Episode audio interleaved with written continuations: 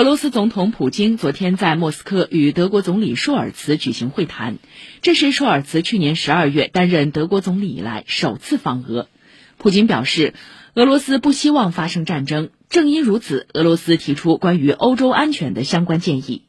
舒尔茨表示，对于欧洲来说，可持续性的安全只有通过与俄罗斯合作才能实现。